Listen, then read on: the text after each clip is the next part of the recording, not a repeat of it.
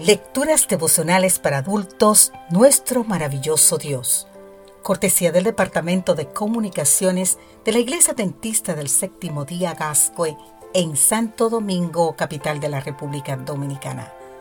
En la voz de Sarat Arias. Hoy, 19 de enero, ¿quién está escribiendo tu agenda? Génesis capítulo 50, versículo 20 nos dice, ustedes pensaron hacerme mal, pero Dios cambió todo para bien. No se podría culpar a José, el hijo de Jacob, si durante años pensó que sus hermanos habían escrito su agenda, al venderlo a una caravana de ismaelitas que iba rumbo a Egipto. Por cuánto tiempo estos recuerdos hirieron el corazón de José, no lo sabemos, pero cabe imaginar que su mundo tiene que haber sido muy pequeño, porque siempre es muy pequeño el mundo de quien se mueve solo dentro de los estrechos límites de sus circunstancias. Si solo vivo para lamentar lo malo que la gente me dice y me hace, si solo me muevo dentro del caprichoso ámbito de los dimes y diretes, al final otros terminarán escribiendo mi agenda. No habían sido sus hermanos, sino los propósitos de Dios los que habían llevado a José a Egipto. Fue el plan de Dios. Así escribió Elena G. White, que por medio de José fueron introducida en Egipto la religión de la Biblia.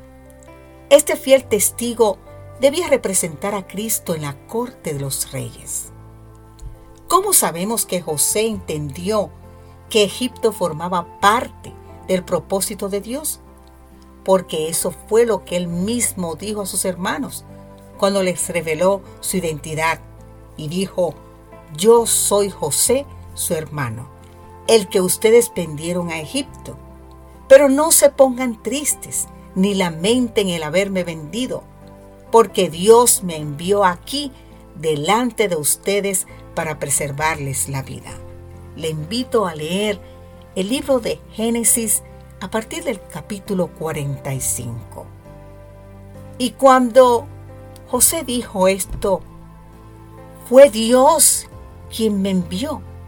Pronunció una de las verdades más poderosas en la historia de la humanidad, a saber que el propósito de nuestra vida no está en las manos de ningún poder terrenal, ya se trate de los gobernantes de las naciones, de los dirigentes de la comunidad o de los jefes en el trabajo, sino en las manos del Dios soberano del universo.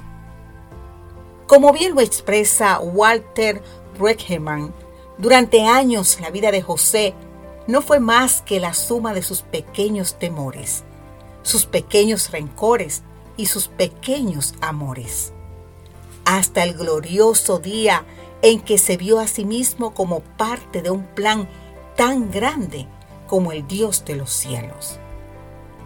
¿Es tu vida la simple suma de tus pequeños temores, tus pequeños rencores, tus pequeños amores, querido amigo, querida amiga? Por la gracia divina, muévete al siguiente nivel, el de los elevados propósitos de Dios para sus hijos en una hora como esta. Y entonces digamos, Santo Espíritu, capacítame para que más allá de las pequeñeces del diario vivir, mis ojos puedan contemplar tu gran propósito para mi vida. Que Dios hoy te bendiga en gran manera.